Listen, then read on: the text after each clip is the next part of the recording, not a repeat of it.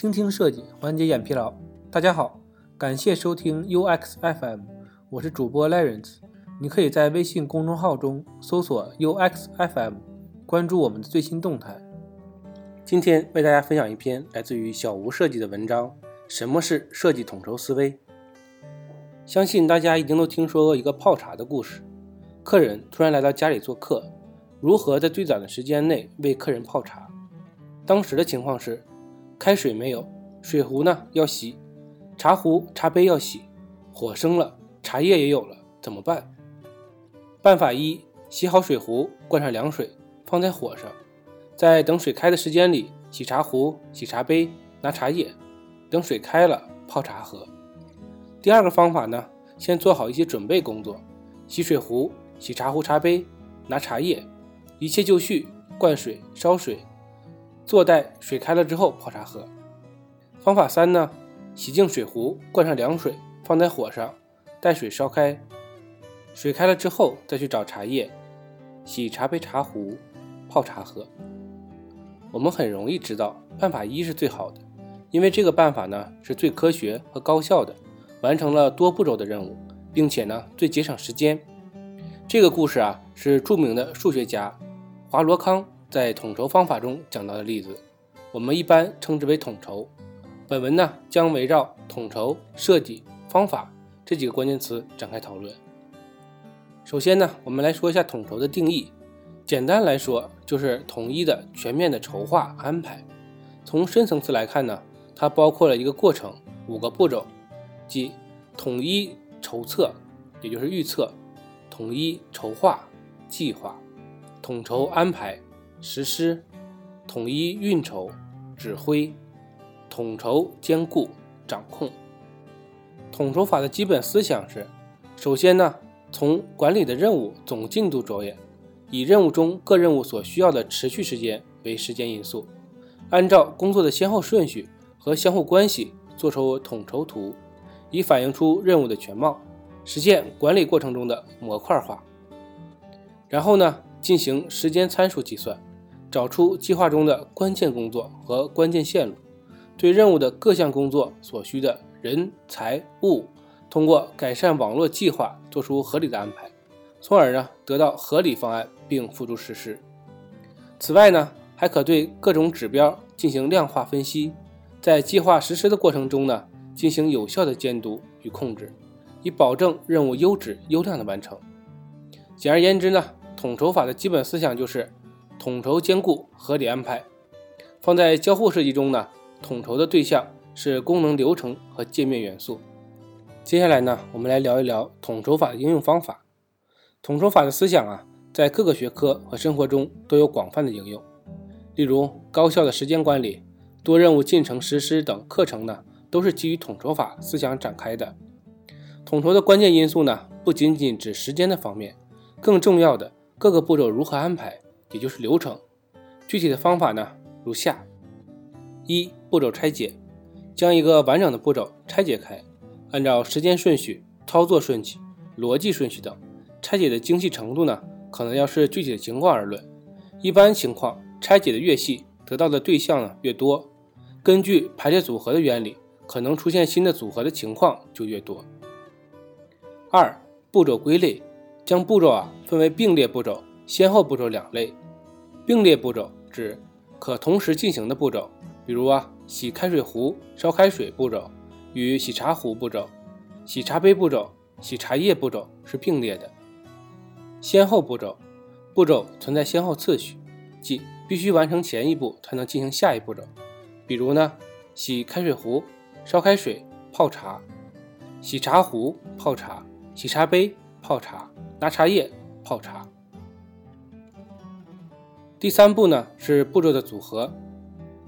穷举法列出工作流程中所有的并列步骤，将这些步骤呢排列组合，剔除掉不合理的部分，比如有明显先后顺序的。另外呢要考虑在有先后顺序的步骤中，是否可以插入并列的步骤。第四步是方案评估，将剩余的方案进行评估，综合其他情况得到最优方案。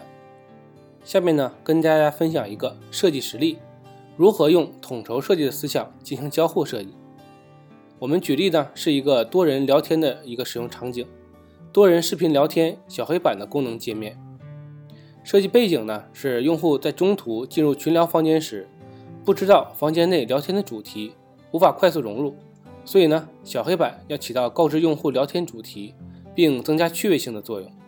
这里呢需要解释一下，这里的用户呢包括一进入房间并在场上聊天的人，二。进入房间但没有上场的围观群众，看一下产品给到的设计需求。房主可以修改信息内容，点击信息面板，拉起键盘输入信息。信息板默认展开，点击箭头呢收集信息板。通过拖动可以放在屏幕的任意位置。需求分析，三个需求啊对应的交互操作分别是编辑内容、收起和展开、拖动位置。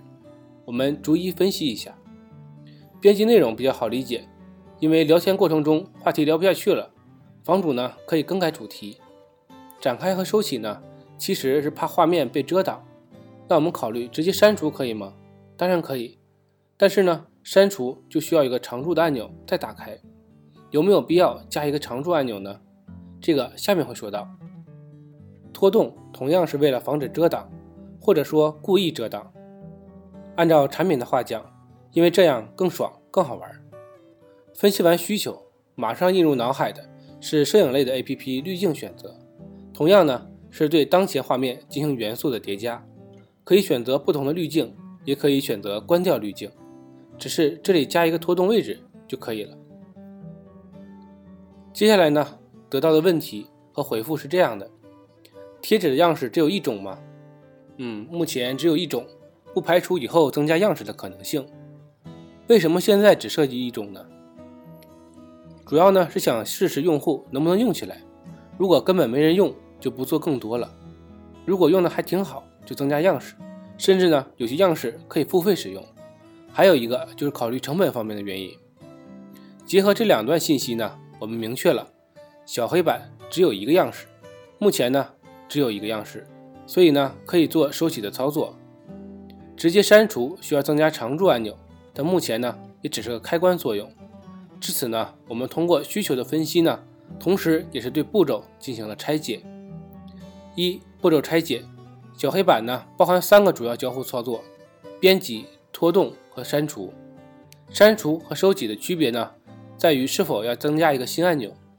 为了方便说明问题，我们这里呢把它作为一个步骤。二步骤归类。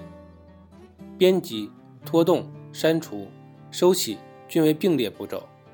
三、步骤组合方案呢，在文稿中经过筛选之后呢，找出可行性的方案。